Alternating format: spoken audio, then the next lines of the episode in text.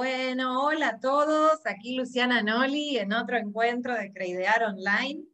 La verdad que hoy estamos muy contentos porque tengo el honor de estar entrevistando a Alejandra González eh, sobre un tema súper importante en la vida, un tema para tomar conciencia, para tomar con seriedad, con la seriedad que se merece, como es cómo ser sustentable. Y bueno, Ale no es nada más y nada menos que la directora de Sustentar TV, en breve ya nos va a contar qué es Sustentar TV. Alejandra es locutora y también ella realiza muchísimas acciones y promueve mucho todo este tema de la sustentabilidad y el medio ambiente. Y ojalá después de la charla de hoy todos nos vayamos con la importancia o al menos la lamparita encendida de por qué tenemos que ser sustentables. ¿Cómo podemos hacer para hacer un cambio mínimo, aunque sea, y lograr este objetivo tan importante. Así que Alejandra, ¿cómo estás? ¿Qué tal, Lu? ¿Cómo andás? Qué placer estar con ustedes. ¿eh?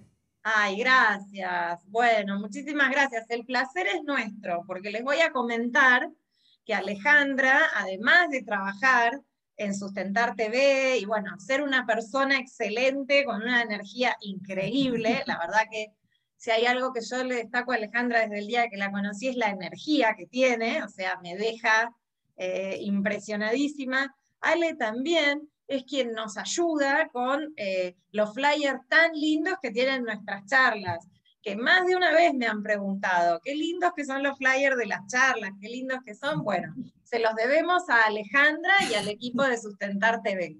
Así que es un gusto para nosotros poder estar entrevistarla, adicional a las tareas que ella hace, que realmente vale la pena escucharla. Bueno, y la idea hoy es eh, contarles un poquito qué hacemos desde Sustentar, pero si te parece, Lu, vamos a empezar un raconto general de dónde estamos parados hoy. ¿Te gustaría? Sí, sí, sí, sí. Empecemos a ver desde cero. ¿Qué es ser sustentable? ¿Dónde estamos parados hoy? Como para aquel que no tenemos idea de nada, podamos estar un poquitito más afianzados y empezar a cambiar algunos pequeños pasos de nuestra vida. Perfecto, ahí les voy compartiendo, ¿lo están viendo? Sí, sí, sí, sí, sí. Perfecto. Eh, las ciudades en realidad es donde mayor población hoy vive en el mundo y, todas, las, o sea, todas las proyecciones antes de la pandemia daban a que las ciudades van a ser los lugares más habitados del mundo en breve tiempo. Quizás la pandemia ha ajustado un poco esta, esta variabilidad y quizás hoy ya se empiece a pensar de otra manera con respecto a vivir en ciudades, pero la realidad es que los residuos, emanaciones que hacemos de gases, etcétera, están complicando a nuestro planeta. Nuestro planeta es un sistema biológico y lo que hace, como, como lo hace nuestro cuerpo, como lo hacen nuestras células, todo dentro de los ecosistemas, dentro de la naturaleza, funciona de la misma manera, desde el más pequeño átomo hasta el universo completo. Siempre funcionan eh, uno a partir del otro y el otro a partir de ese uno, ¿no? Y cada uno va entregando algo a uno y va usándolo del otro, ¿sí? Siempre en la naturaleza hay uno que da y recibe. El hombre se olvida un poco de esta matriz, ¿no? De natural. Por eso siempre digo que para 2030 la economía cambia o cambia porque con las leyes de la naturaleza no se negocia. La naturaleza tiene una evolución de millones de años y nosotros nos creímos que la teníamos más clara que esa evolución y empezamos a hacer como una tangente. Y hoy estamos entendiendo que tenemos que empezar a hacer políticas de adaptación al cambio climático porque estamos en un deadline. No es para exagerar, pero en este mapa podemos ver más o menos eh, el día del exceso de la Tierra, es un día en donde se habla de esto específicamente, porque nuestro planeta tiene una capacidad de procesar, digamos, lo que vamos consumiendo, lo que vamos emanando, lo que vamos sacando fuera. Es lo mismo que hace nuestro cuerpo. Nosotros consumimos y estamos expuestos todos los días a tóxicos, a distintas, distintos elementos que nos rodean y nuestro cuerpo tiene la capacidad de filtrarlos, de procesarlo y por eso no nos enfermamos. Cuando subimos, digamos, la exposición a todos estos tóxicos o por ahí nos desarreglamos en la comida o por ahí estamos expuestos a demasiadas cosas, nuestro cuerpo no llega a procesar eso y se enferma. Bueno, el planeta pasa más o menos lo mismo. Cuando nosotros nos excedemos en la cantidad de residuos que puede procesar la naturaleza, lo que pasa es que esos lugares se empiezan a convertir en sumideros, en basurales, y esto provoca este aumento de temperatura que hace que el clima cambie y ese cambio de clima hace que todos los procesos dentro del planeta vayan cambiando. Para dar un ejemplo claro, nosotros en 2019 la humanidad consumió alrededor de 1.500 millones de toneladas de residuos. Si lo podemos poner gráficamente, es la cantidad de residuos coparía toda la, toda la ciudad de Buenos Aires, que son 200 kilómetros lo que tiene de superficie la ciudad de Buenos Aires, con 7 pisos de altura. Fíjense la cantidad de residuos que generamos día a día todos los seres humanos en este planeta. El planeta es imposible que pueda procesar eso, pero también los sistemas de gestión de las ciudades están colapsados. No hay ciudades que hayan podido tener soluciones completas a este problema. Por eso siempre yo indico que la mejor solución es la prevención. Y en esto es donde tenemos que empezar a hacer compromisos y ser más comprometidos, desde ser ciudadanos hasta nuestras empresas también. Porque lo que tenemos que hacer es empezar a reducir la cantidad de residuos y de emanaciones que generamos todos los días a la atmósfera y a nuestro planeta, ¿no? En un lugar enfermo, todos vivimos más enfermos. Y eso no es positivo para, nosotros. Entonces, lo que tenemos que hacer es tratar o evitar, digamos, este, este exceso de materias que estamos generando. Y por ahí lo que nos propone, digamos, las nuevas economías es la economía circular, que todavía hay muchas cosas por explorar y que todavía hay mucho por desarrollar. Pero ¿por qué es vital que empecemos a entender esto de la circularidad? Si sube la temperatura a 3 grados centígrados, como está previsto, porque realmente todas las acciones que se firmaron en el Acuerdo de París no son suficientes y no están llevándose a cabo como debieran, ¿sí? se firmó un papel muy lindo, pero las ciudades que se comprometieron realmente no llegaron ni siquiera a un porcentaje interesante de de confirmación o de, activación de esos protocolos para bajar la temperatura. Uno de los ejemplos claros de lo que podría pasar si esta temperatura sube son que 150 millones de personas quedarían en riesgo de contraer malaria, por ejemplo, ¿no? Estamos en el medio de una pandemia con COVID, la malaria ya estaba exterminada, hoy ya está volviendo a aparecer en el mundo. Hace muy pocos meses estuvimos presentando un informe en Brasil, ya apareció la malaria. Y esto, como, lo, como pasa con el dengue, se transmite con un mosquito que bajaría a las zonas más frías porque justamente la temperatura, mm, digamos, eh, promedio del planeta está subiendo. También las grandes ciudades que tienen muy baja calidad, ¿sí? las, las ciudades más pobladas del mundo, el 98% de estas grandes ciudades no llega a la calidad de aire que debería tener para que su población sea sana. 7 millones de vidas se pierden todos los años por la mala calidad del aire.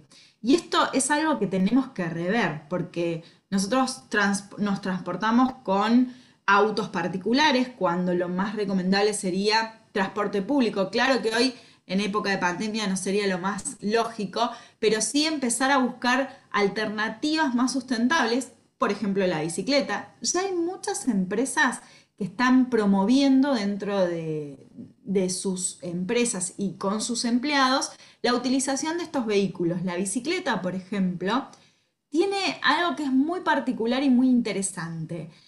No solo porque em, mejora la salud de los empleados, porque los está haciendo hacer ejercicio, sino que también conecta a la gente con lo que los rodea y baja el estrés. O sea, ese empleado va a tener menos estrés, va a faltar menos al trabajo porque se va a enfermar menos. Y va a producir más porque ya viene con buen humor. Y esto ya está corroborado, de hecho Google hace años que tiene ese programa y ya ha corroborado los beneficios que tiene el uso de la bicicleta con los empleados. Entonces, hay acciones que son muy positivas para el medio ambiente, pero también son rentables para la empresa. Claro, mira, qué bueno eso, ¿eh? Ese combo de lograr las dos cosas y, bueno, y la bicicleta también, como vos decís, trae buen humor, la gente hace ejercicio, tiene un montón de beneficios como cambio. Muchísimos, muchísimos. En vez de tener que ir al gimnasio después de haber tenido una larga jornada laboral, ya uno incorpora el ejercicio en el medio. Su Muy bien. Exactamente. Eh, bueno, para 2030, según proyecciones del Banco Mundial, 100 millones de personas se quedarían en la pobreza si aumentara este, estos grados la temperatura. Hay veces que en las charlas me preguntan, bueno, 1 o 2 grados, si yo en verano tengo 50 40 grados en, en, temperatura ambiente y después tengo 10 grados bajo cero en invierno, ¿por qué es tanto la diferencia? Esto para que se entienda es como cuando nosotros tenemos fiebre. Sí. 30 grados es normal, 37 ya empieza a preocupar, 38 es preocupante, 39 es una temperatura que no se puede mantener por mucho tiempo. Si llegamos a 40, ¿qué pasa? Claro. Esto es lo mismo que le pasa al planeta. Mira. Fíjense que en nosotros esos 3 o 4 grados marcan, marcan una diferencia, está buenísimo el ejemplo, marcan una diferencia abismal. Y por ahí es verdad, uno, viste, dice en el planeta, ah, bueno, es en dos o tres grados, tantos millones de personas, pero está, está muy bueno, sí, para tomar conciencia. Exactamente. Esa es la idea. Nosotros hoy tenemos el planeta fiebrado, tenemos la oportunidad, somos la primera generación, y esto es una frase de Barack Obama que yo tomo siempre porque la verdad me parece muy interesante, somos la primera generación que realmente tiene conciencia de lo que está pasando. Hemos pasado, digamos, de la niñez ya más a la adolescencia, esperemos llegar a la madurez rápidamente como sociedad. Este, pero somos la primera generación que es totalmente consciente de lo que está pasando y somos la última generación que realmente puede aplicar cambios para que el futuro, mm, digamos, no pierda posibilidades. Porque la verdad es que al nivel que estamos degradando este planeta y con los que vamos a hacer, va a ser complejo que futuras generaciones puedan eh, tener la capacidad de, o, tener la oportunidad de conocer el planeta como lo conocemos nosotros. Hay, hay, fíjate vos que hoy la huella de carbono eh, que estamos, digamos, padeciendo, sería así la palabra, Em, para que la entiendan, es la huella de carbono o las emanaciones de dióxido de carbono que se emitieron en la época industrial, hace 100 años, ¿sí? Todo lo que nosotros estamos emitiendo, la gran consecuencia va a ser dentro de 100 años. El problema es que si no graduamos esas emanaciones, cuando nosotros emitimos dióxido de carbono y otros gases de efecto invernadero, lo que estamos haciendo es una acumulación. Esta acumulación va a tener sus graves consecuencias en, 2050 según los, los que saben. Pero 2030 va a ser el punto de inflexión en donde ya no va a haber retorno. 2030 es el punto de no retorno. Por eso todas las acciones se enfocaron a bajar las emanaciones para 2030. Acá se ve la escala, según Naciones Unidas, de cómo van a aumentar las poblaciones. Y también por eso es el gran desafío, ¿no? Porque más población, más requerimiento de alimentos, más requerimientos de energía, más dióxido de carbono a la atmósfera. Por eso tenemos que aprender a ser eficientes. Uno de eh, los grandes desafíos es la conversión o la descarbonización de las economías. Muchos países ya lo están haciendo y están trabajando muy seriamente en este traslado, este trasvaso de las energías fósiles a las energías limpias. Hay varios países ya del mundo, incluso eh, nos vamos a Uruguay y ya Uruguay tiene su matriz energética de fuentes renovables en un 97%, ¿sí? Mira. en un, porcentaje interesante, Brasil está haciendo la reconversión, Argentina venía con un impulso con el tema de renovar, pero bueno, ahora se frenó todo, que la verdad es una pena porque Argentina lo que tiene es factibilidad en todas las energías renovables muy altas. O sea, en lo que es energía solar, tiene buena radiación solar en el norte, lo que es vientos o energía eólica tiene mucha factibilidad en el sur, en, la Patagonia, y biomasa también, que no es algo común en otros países, acá en Argentina tiene una factibilidad muy alta. Por lo tanto, digamos, tenemos todas las, materias primas para ser los productores por, por excelencia de energías renovables. Lo que falta justamente es las decisiones políticas, ¿no? Mm. Sabemos que para 2050 va a aumentar la demanda de energía en un 40% aproximadamente por todo esto, ¿no? Por, la descarbonización y por el aumento de población. Se están deforestando mucha cantidad de áreas en todo el mundo. Se calcula que más o menos se deforesta un estadio de fútbol por minuto en el mundo. Eso es una pérdida enorme porque los árboles no solo nos dan oxígeno, que en realidad nosotros no respiramos gracias a los árboles, esto lo voy a desmistificar. Eh, cada tres respiraciones, dos son gracias a las algas que están en el mar y una gracias a los árboles. Pero los árboles nos dan unos servicios ecosistémicos increíbles e impresionantes, mucho más allá del oxígeno, ¿sí? Son fundamentales para fijar los suelos. Si los suelos se degradan o se desertifican, no podemos cultivar si los suelos no tienen, los árboles al fijar, digamos, los, los, suelos, también fijan los nutrientes. Son los que absorben el dióxido de carbono de la atmósfera y los fijan en las raíces, ¿sí? Y además de que sus hojas atrapan contaminantes, atrapan polvillo, generan humidificación en la zona, bajan el ruido, tienen Oh, y son, bueno, nada más, nada más ni nada menos que protección de mucha biodiversidad. Los árboles son como combos ambientales impresionantes, ¿no? Que la verdad, al perderlo, fíjense que de la zona que teníamos originalmente en la selva paranaense, que es una de las más ricas en biodiversidad del mundo, tenemos el 6% hoy. Y en ese 6% todavía no se ha descubierto muchos de los ejemplares de biodiversidad según la gente que, según los guardaparques y la gente que, trabaja con, todas las, especies que están en, en nuestra selva paranaense. O sea, lo diverso y lo impresionante de estos espacios es que hay muchas especies que todavía ni siquiera descubrimos y que están generando servicios ecosistémicos si queremos ser egoístas, ¿no? Nosotros necesitamos de esa naturaleza, porque nosotros vivimos gracias a esa naturaleza, la producción de aire, la producción de agua, la contención, la tala de árboles que se hizo en el Amazonas y todo lo, que se degradó el Amazonas por los eh, incendios que hubo el año pasado, están provocando grandes problemas de inundaciones. Mm. Todo siempre tiene una consecuencia. Toda modificación que hacemos sobre los ecosistemas siempre tiene una consecuencia, incluso los saltos sonóticos.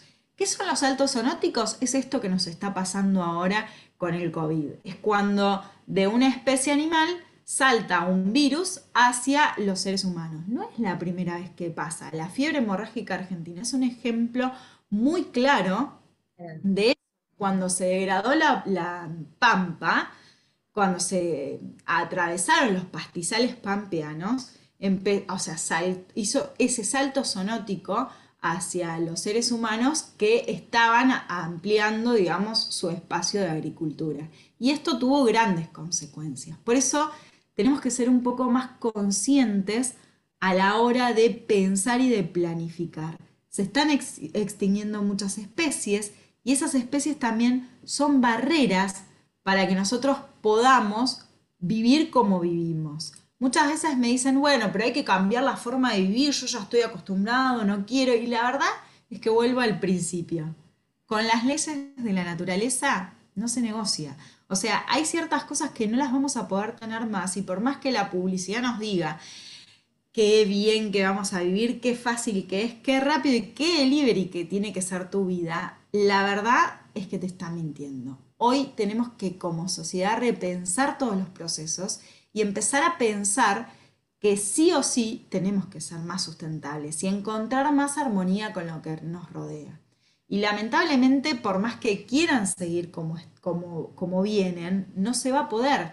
Muchas ciudades ya tienen una crisis hídrica. ¿Qué es esto? Que no tienen abastecimiento de agua y ya están pensando en sistemas de reuso de agua. Reuso es plantas que procesen el agua de las cloacas para poder volver a tomarla.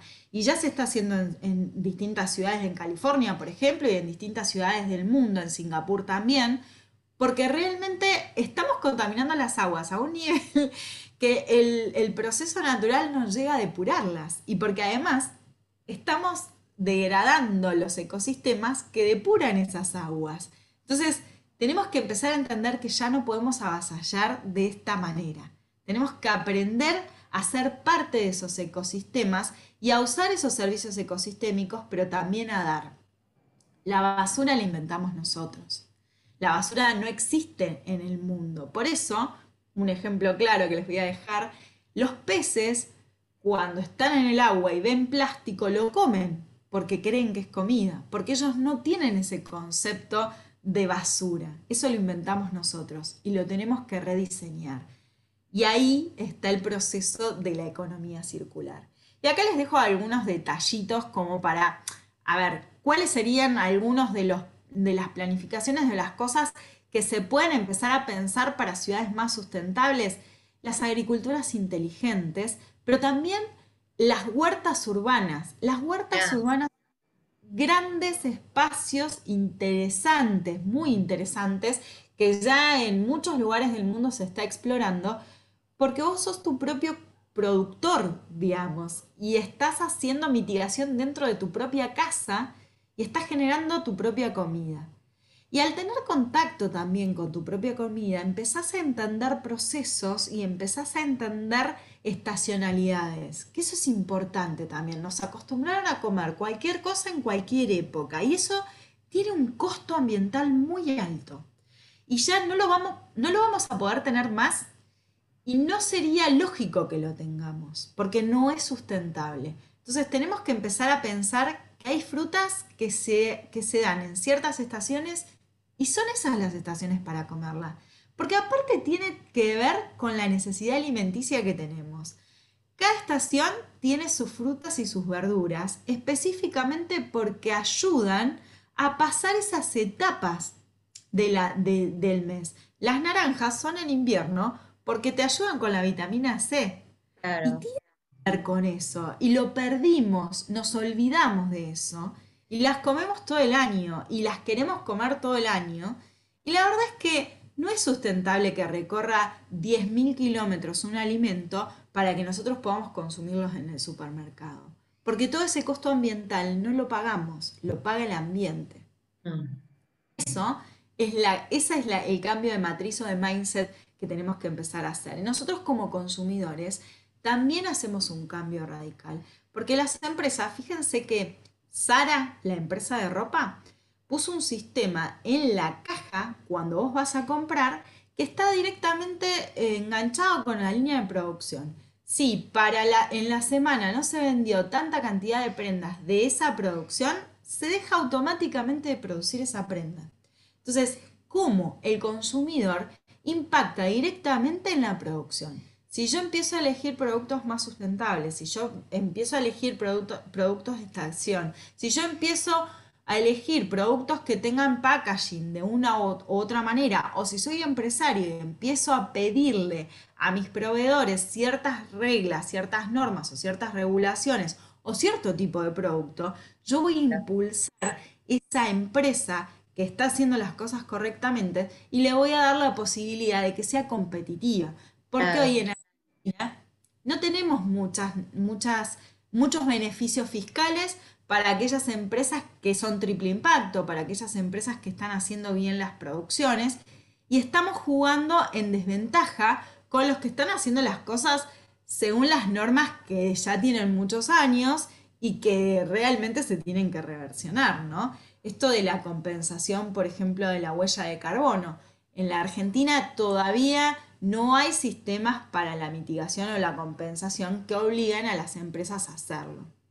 Bueno, acá les puse un mapa más o menos de cuáles son eh, las emanaciones. En 2014, la de 2016 es muy similar, después no se hizo más, eh, de cuáles son las, eh, las producciones o, en qué áreas son donde más se emite huella de carbono o, o dióxido de carbono, que es la energía, la producción de energía. Estamos hablando de transporte, estamos hablando de energía para la industria, estamos hablando de un amplio panorama que utiliza energía, no solo los domiciliarios. Igual acá en Argentina las empresas, la industria, al estar, digamos, al estar tan golpeada, no tiene tanto impacto como en otros países que son más productivos o que son más industrializados, ¿sí? Eh, pero sí tiene un impacto. Y acá hay algunas medidas de mitigación. Fíjate vos que la eficiencia en electrodomésticos es fundamental. A la hora de ir a comprar un electrodoméstico, yo tengo que mirar que sea clase A o clase A superior, que es doble A. ¿Por qué? Por ahí gasto un poquito más al principio, pero después en el consumo diario voy a tener una reducción muy importante en lo que es consumo eléctrico. Y cada vez que yo prendo la luz o cada vez que yo utilizo un electrodoméstico, estoy generando dióxido de carbono. ¿Qué es esto de la huella de carbono? ¿no? Todo lo que uno consume tiene todo un historial previo que emanó a la atmósfera dióxido de carbono. Después el tema de, bueno, las bombas de calor, economizadores de agua. Los economizadores de agua son muy simples en algunos casos, por lo menos los domésticos. Son unas, unas tapitas que vienen al final de las canillas, muchas ya lo traen, que lo que hace es hacer presión en el agua y cuando vos parece que tuviera más cantidad de agua y en realidad reduce el consumo. Y eso es muy interesante, ¿no? Los economizadores de agua lo que hacen es que tengas más presión y entonces te da la sensación de que tenés más agua y es más eficiente el uso de ese agua. Con menos agua lavas más, básicamente. Después el tema de calefones solares. Los calefones solares son la tecnología renovable que en Argentina aprendió más o que funcionó mucho mejor y que hoy se está usando muchísimo porque es un economizador muy grande de, energía y, de gasto, o sea, la factura de la luz claro. sí, sí, y la factura de gas también. Claro. Yo tengo la, la, digamos, el concepto de o cambiamos nosotros o el clima nos cambia, no hay chance, pero nosotros también impactamos en el clima entonces, esto es una rueda que ya empezó a girar y que tenemos que empezar a reversionar. Claro. En Argentina, el cambio climático, según las proyecciones, va a impactar en producción de comida, aumento de enfermedades, pérdida de biodiversidad marina y, bueno, va a haber frecuentes inundaciones, sobre todo en la provincia de Buenos Aires. Fíjense que cada argentino está estimado en 2016 genera 8 toneladas de emisiones de dióxido de carbono. Eh, es difícil a veces medir el tema de la huella de carbono en, en, lo cotidiano o en lo doméstico, pero es para que lo empiecen a pensar, ¿no? Cada cosa que hacemos todos los días, prender una lamparita, abrir una canilla, porque cuando uno consume agua también está consumiendo energía para que te llegue el agua a tu casa se usan bombas que son justamente alimentadas por energía. Si vos dejas perdiendo una canilla, no solo estás desperdiciando el recurso de agua o el recurso hídrico, que es muy valorable y que está muy mal perderlo, sino que también estás consumiendo energía. Es un doble consumo, ¿no? Eh, y otro detalle importante, en los hogares tenemos el stand-by, esa lucecita roja que tienen los electrodomésticos, los televisores. Bueno, se calcula que el 10,7% del consumo de tu factura es de esos stand-by. Y es un consumo que es derroche porque no te da nada. no te está dando un servicio, no está haciendo nada. Imagínate si multiplicamos... ¿Y qué es de dejarlo prendido sería el stand-by? Dejarlo enchufado. Enchufado. Sí, sí. Lo que hacen muchos es o desenchufar o poner una, zapatilla con llave de corte, poner todos los enchufes ahí y cuando no lo estás usando, apagas eh, la llave de corte. Vas a notar un gran, una gran reducción del consumo, pero sobre todo si sumamos los consumos de todos, había un estudio en 2013, ahora no se hizo más y no pude conseguir otro, pero para que tengan una dimensión de lo que, de lo que sucede, ¿no?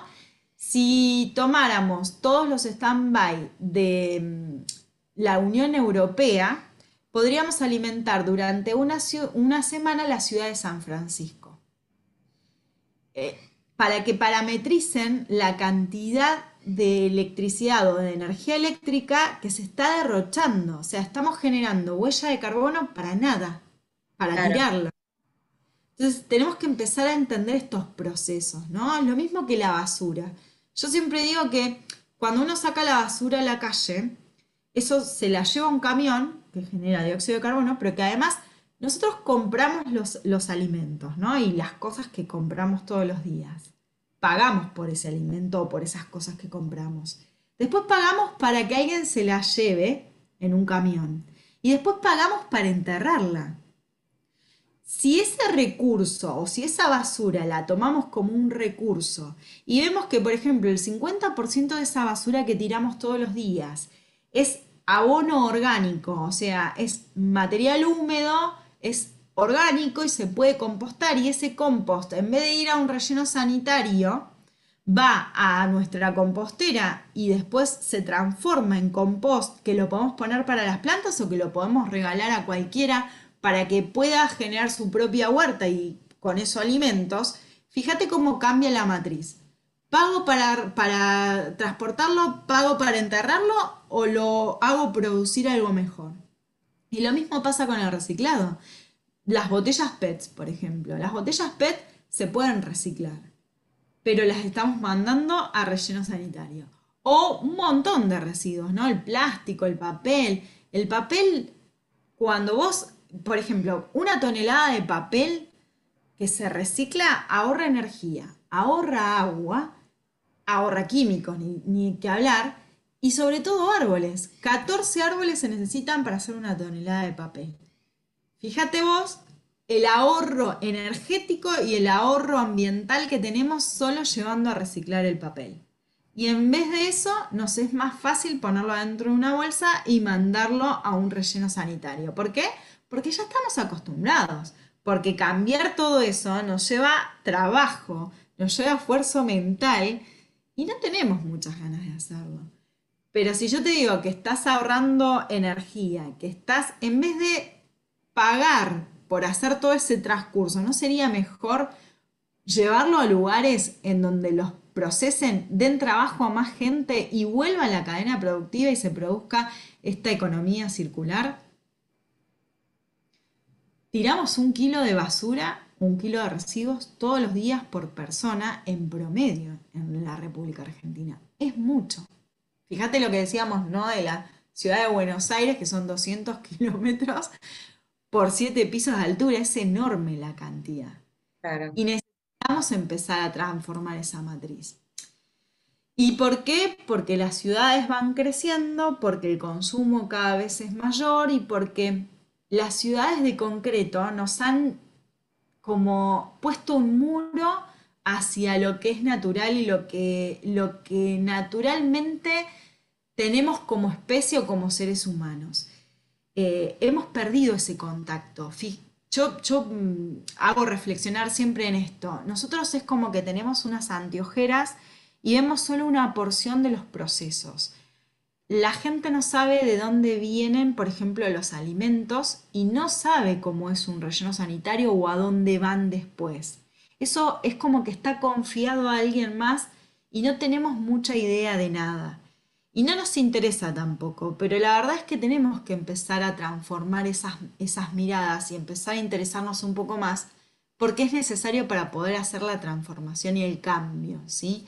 Porque la verdad es que lo público y lo privado hoy no tiene que ser tan segmentado, tiene que empezar a confluir. Y esto es lo que hace hincapié los ODS, ¿no? Es esto de la asociación virtuosa de la empresa, los gobiernos y la sociedad. La sociedad tiene que empezar a ser proactiva, tiene que empezar a ser consciente y tiene que empezar a exigir también, pero desde la conciencia y desde el conocimiento. Porque exigir por exigir sin entender la matriz, sin involucrarse, tampoco sirve. Porque cada uno tiene su visión de las cuestiones y ahí es donde hay que empezar a hablar estas cosas, hay que empezar a sentarse en mesas en donde se pueda empezar a articular soluciones y que siempre digo, las soluciones son endógenas, no se puede tener una solución para todo el mundo.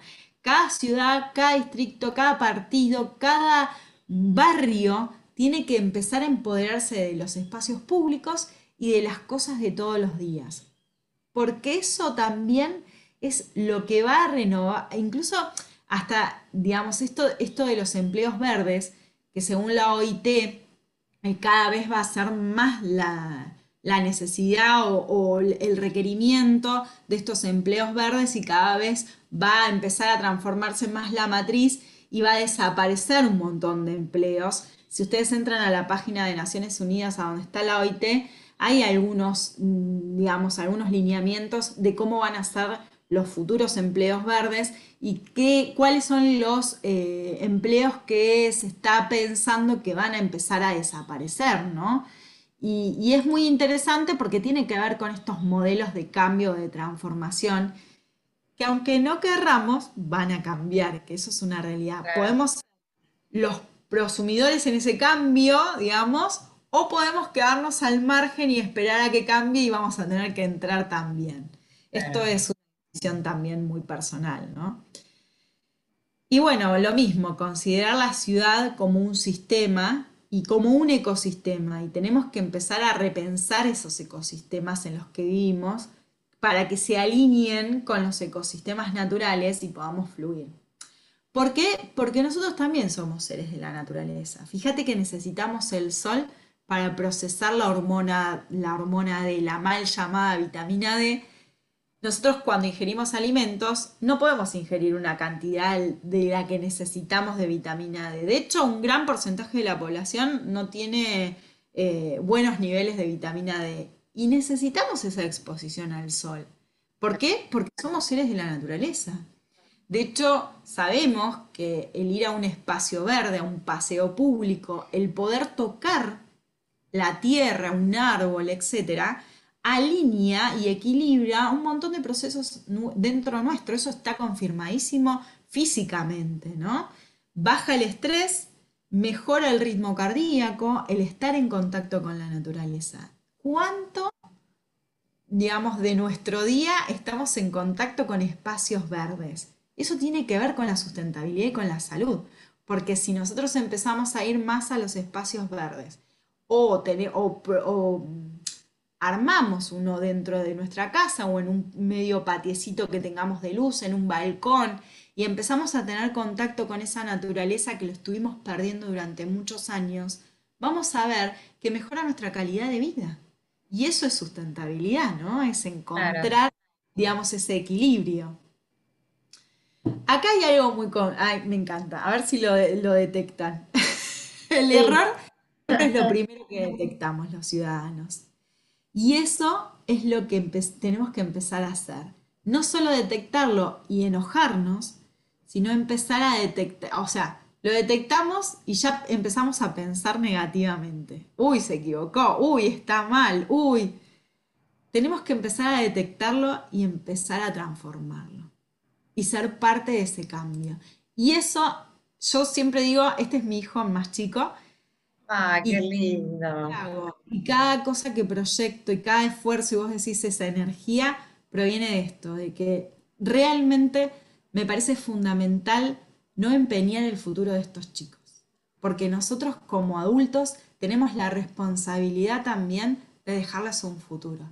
Y la verdad es que no se los estamos dejando. Y eso me preocupa muy a diario, me preocupa íntimamente y me parece que nos tenemos que empezar a comprometer con esta transformación, porque no tenemos el derecho de quitarles las posibilidades de que ellos tengan la vida que nosotros tuvimos y que puedan tener acceso a todos esos espacios naturales como nosotros lo tuvimos o a todos esos eh, animales, vegetales que nosotros pudimos conocer y pudimos aprender, entender y, disfrutar también, ¿no? Porque sería muy injusto que ellos no puedan disfrutar de las playas porque las aguas están contaminadas, o de los ríos, o de los espacios verdes porque ya no les dejamos la oportunidad de tenerlo, ¿no? Me parece que en esto tenemos una responsabilidad conjunta.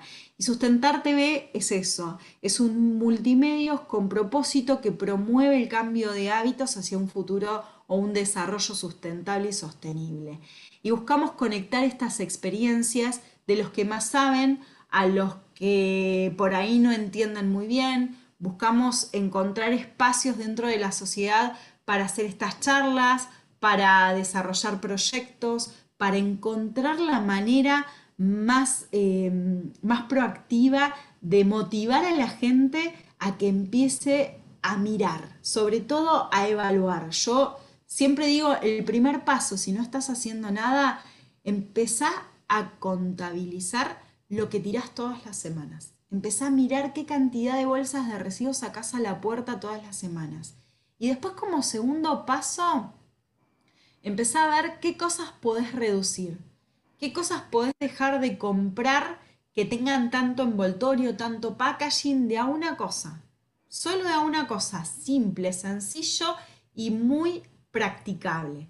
Y después, con cada una de esas cosas que vayas reduciendo, empezá a separar.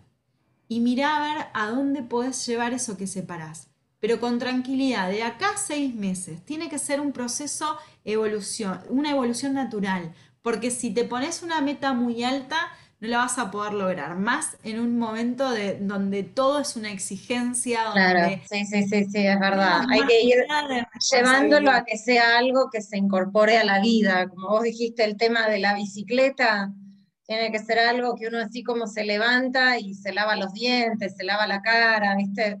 Eh, bueno, eh, una acción más en tu rutina, no una exigencia, sino algo que lo haces con gusto, ¿no? Que o sea, que sabés que es para mejor, que es tu día a día y que bueno, como está bien la foto de, tu hijo, como que estás haciendo una acción también para las generaciones futuras. Está... Totalmente, y también para nosotros, porque para 2030 nos falta tanto y nosotros lo vamos a vivir. Y 2050, si Dios quiere, también. Y la verdad es que creo que ya es, es el momento de madurar uno en la Argentina tiene realidades bastante angustiantes y cuestiones que, digamos, no nos dejan pensar en este futuro, porque hay cosas muy de base que todavía no están solucionadas.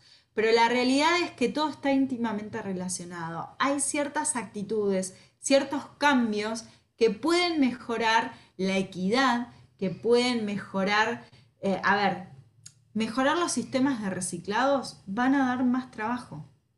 ¿Por qué? Porque en general el reciclador urbano lo que hace es recolectar esa materia prima que yo estoy mandando a relleno sanitario. Entonces, hay muchas ciudades, hay, hay varios problemas, siempre hay conflictos con los cambios, etcétera, que todavía ni siquiera están separando. Hay otras ciudades que ya separan, hay algunas que lo hacen bien, hay otras que hacen mal. La verdad es que si nos vamos a poner a ver solo el resultado y nos vamos a quedar con que, bueno, no, no, porque no sé si lo lleva, no sé a dónde cae, no sé qué pasa, nunca vamos. No hacemos nada. Primero demos el paso, separemos. Y después, y les digo por experiencia, en muchas localidades lo que ha pasado es que la gente en grupitos ha empezado a hacer estos cambios y después se ha unido y ha empezado a exigir a los gobiernos locales que pongan sistemas, que empiecen a desarrollar estas herramientas que se necesitan para procesar esos residuos. Y funciona. Por supuesto que lleva tiempo y compromiso. Lo que hay que tener es paciencia. Está muy bien. Ale, si una persona quisiera contactarse con Sustentar TV, vos dijiste que ustedes son un eh, medio con el multipropósito, ¿no? justamente de ser sustentables, de tomar estas acciones. Eh, ¿Cómo lo hace? O sea, o es para asociaciones, es para individuos particulares o para asociaciones, ¿cómo se mueve eh, Mira, la verdad es que tenemos una, una amplia gama, porque eh, nosotros, digamos, nuestros, eh, como somos independientes, nuestros clientes o nuestros socios ambientales que le decimos nosotros, son las empresas que entienden esto que hacemos, que entienden que la educación es la base de todo cambio, ¿sí? Porque nosotros sostenemos que hay que primero entender para, o sea, primero hay que saber para entender y después entender para hacer el cambio. Todo esto que estuvimos viendo hoy, ¿qué es eso básicamente? Si vos empezás a entender todas estas cuestiones de base y de matriz, vas a empezar a ver por qué tenés que hacer este esfuerzo de cambiar. Entonces, nosotros nos, sustentamos con estos socios ambientales, pero también con distintas comunidades, con asociaciones civiles, con incluso sociedades de fomento, nos, nos llaman, nos piden ayuda, a veces nosotros les ayudamos directamente y a veces los contactamos con algún grupo de esa región o de esa zona que ya está algo parecido, porque lo que sí pasa hoy día mucho es que hay muchos que quieren empezar a hacer algo y quieren crear, eh, quieren, digamos, empezar a crear la solución mágica. No existe la solución mágica y probablemente eso que quieras hacer ya alguien lo está haciendo. Entonces es importante que nos empecemos a asociar con esas ONGs, con esas, esas personas que ya tienen ese know-how de qué cosas no hacer y qué cosas sí hacer, porque a veces las las cuestiones con residuos, las cuestiones con energía, las cuestiones con soluciones, digamos, que vienen de hace mucho tiempo, tienen que ver con cuestiones sociales y con herramientas que uno tiene que articular y con capital humano, por supuesto, y está bueno estar con la gente que sabe. A veces esa gente que, está haciéndolo hace mucho tiempo no encontró el know-how y ese también es el problema. Eh, entonces, empezar a mirar un poco más ampliamente y asociarnos. No tratar de ser héroes anónimos o héroes, digamos, que, sobresalgan, porque no tiene mucho sentido. Acá es empezar a hacer en conjunto, empezar a potenciarnos entre todos, porque estas alianzas son fundamentales, creo yo, en este momento.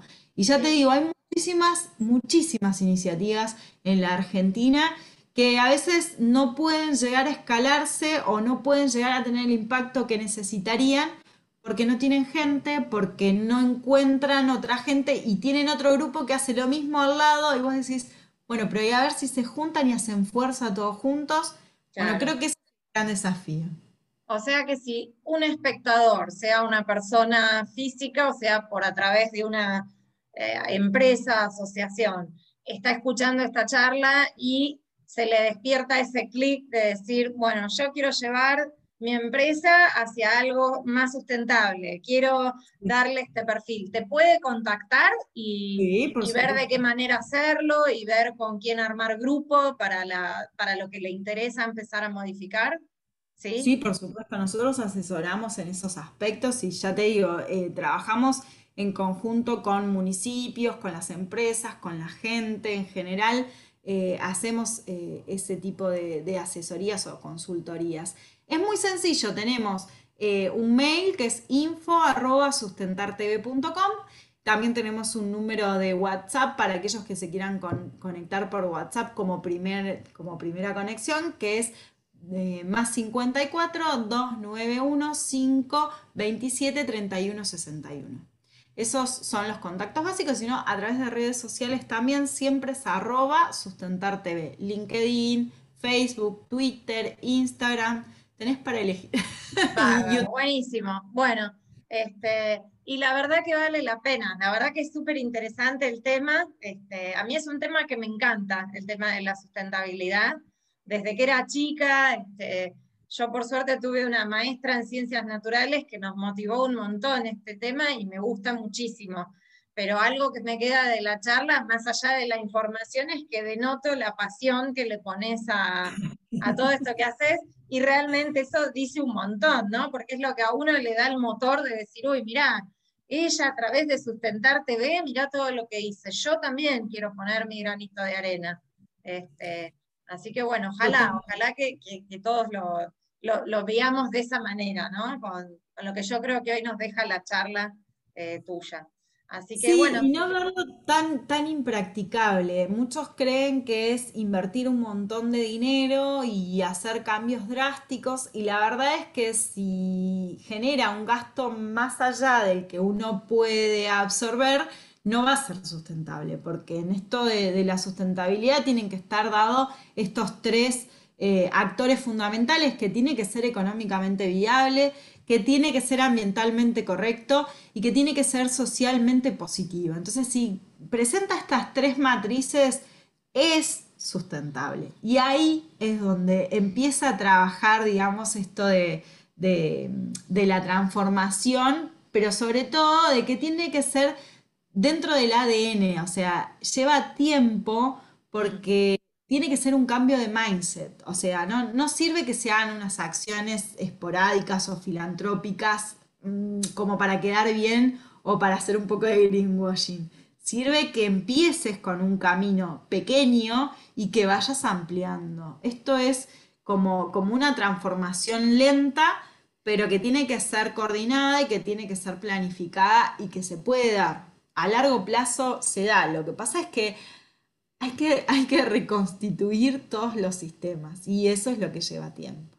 bueno, bueno, Ale, muchísimas gracias este, por tu presentación, por darnos toda esta información. La verdad que este, me encantó y seguramente al público también. Y bueno, ojalá, ojalá que como vos decís, que se tome conciencia de este tema. Yo creo, te pregunto, no sé, eh, lo que voy viendo es que las generaciones nuevas van teniendo más conciencia, ¿no? Este, de muchas cosas, lo cual me pone muy feliz cuando hablo, veo la foto de tu hijo y me acuerdo de eso, de que cuando uno a veces habla con, con gente más joven, ¿viste? es como que lo tienen bastante directo el tema, ¿viste? muy procesado, eh, no se lo cuestionan, así que bueno, ojalá, ¿no? Ojalá que eso nos llegue a todos.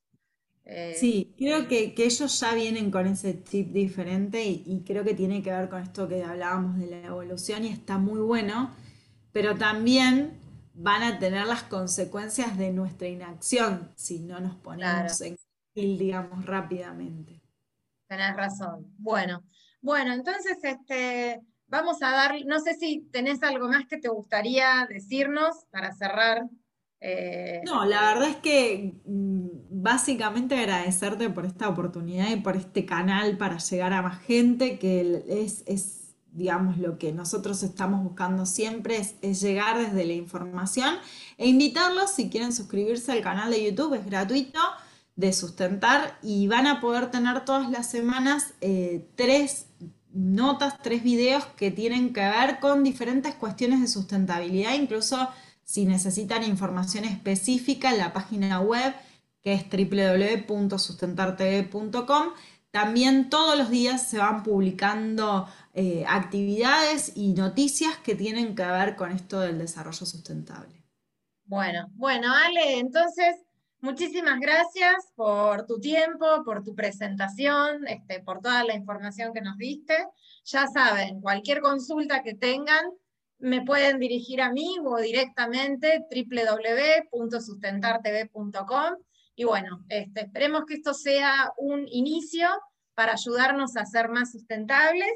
Y bueno, nos despedimos acá de otro encuentro de Creidear Online. Así que te saludo.